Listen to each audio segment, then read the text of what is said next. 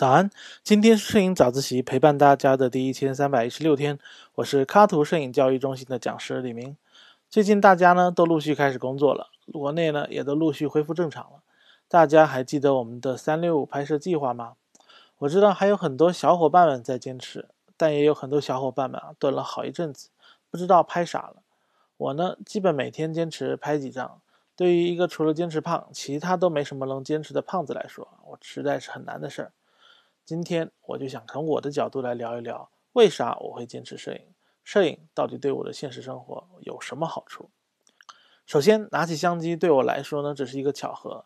我记得我刚开始拍照的时候是在初中，当时我只知道学习，不太善于与人沟通。而我的一位同学啊，他爱玩，就怂恿我给他们拍一些类似古惑仔的酷酷的照片，还语重心长地拍拍我的肩膀，说：“同学一场，只能留下一点回忆啊，全靠你了。”我觉得我备受重视啊，于是我就拿起了傻瓜胶片机，跟着他们后面背后屁颠屁颠的拍，而这一拿也就放不下了，以至于虽然大学读的是化学，但毕业四年后，我还是拿起了相机。如今摄影已经融入我的生活，社交成为我的一门手艺，所以摄影首先是我的工具，是社交的工具，是工作的工具。第二，我很喜欢观察，但我的审美其实一开始也挺弱的，我也跟大家一样，经历了不知道怎么拍照的阶段。到了一个景点，只能和牌匾、标志性建筑拍一张纪念照。但随着照片越拍越多，我发现自己的美学素养提升了。我很清晰的记得，有一天我看事物的感觉都变了。任何一个景，我可以静下心来找到一个挺好的角度。而这种素养的提升，甚至延伸到了我对于生活环境、对于使用物品，甚至对于我选择老婆的标准。我还渐渐的发现了，其实每一个圈线背后啊，都隐藏着一个优点。比如杂乱的背后是丰富，单调的背后。是简洁，这让我对美有了更深入的理解。那并不是一种表面的完美，而是一种舒服、一种自在的感觉。第三，一个好的摄影师总是能保持一种独立思考的性格，不会人云亦云。因为摄影能够让一位摄影师始终保持一种好奇心，那是我们在孩子时期就拥有的，但却逐渐消失的能力。但也是这种能力，让我们不断的迈出脚步，想去探索这个世界。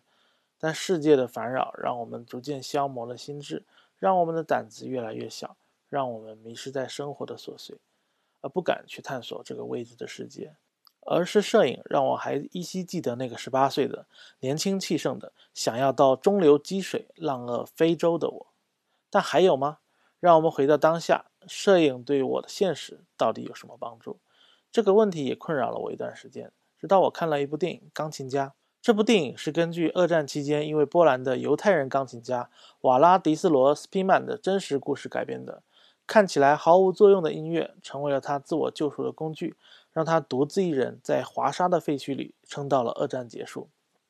我觉得摄影和音乐也有很多相通的地方，有时候更像是摄影师自己和自己的一种交流。当夜深人静时，摒弃了时间的烦扰，调暗灯光，你打开电脑。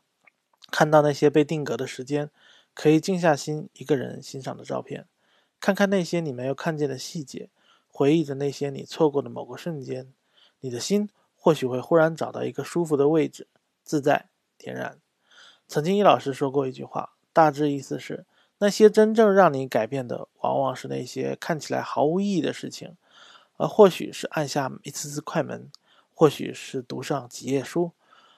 或许是出去跑跑步，出一身汗；又或许只是打开公众号，打开书本，默默地写上几段文字。而或许这些无意义的事情，才会让你保持三分清醒，才会让你找到生活真正的意义。好了，今天就聊到这。摄影对于我来说是工作，是社交的工具，是美的启蒙，是探索这世界的方式，是生活的三分清醒。而对于你们呢？你们为什么坚持摄影？可以在下方留言，让我们一起在这个早晨静下心，听听彼此的摄影故事。今天是摄影早自习陪伴大家的第一千三百一十六天，我是李明，每天早上六点半，微信公众号“摄影早自习”，我们不见不散。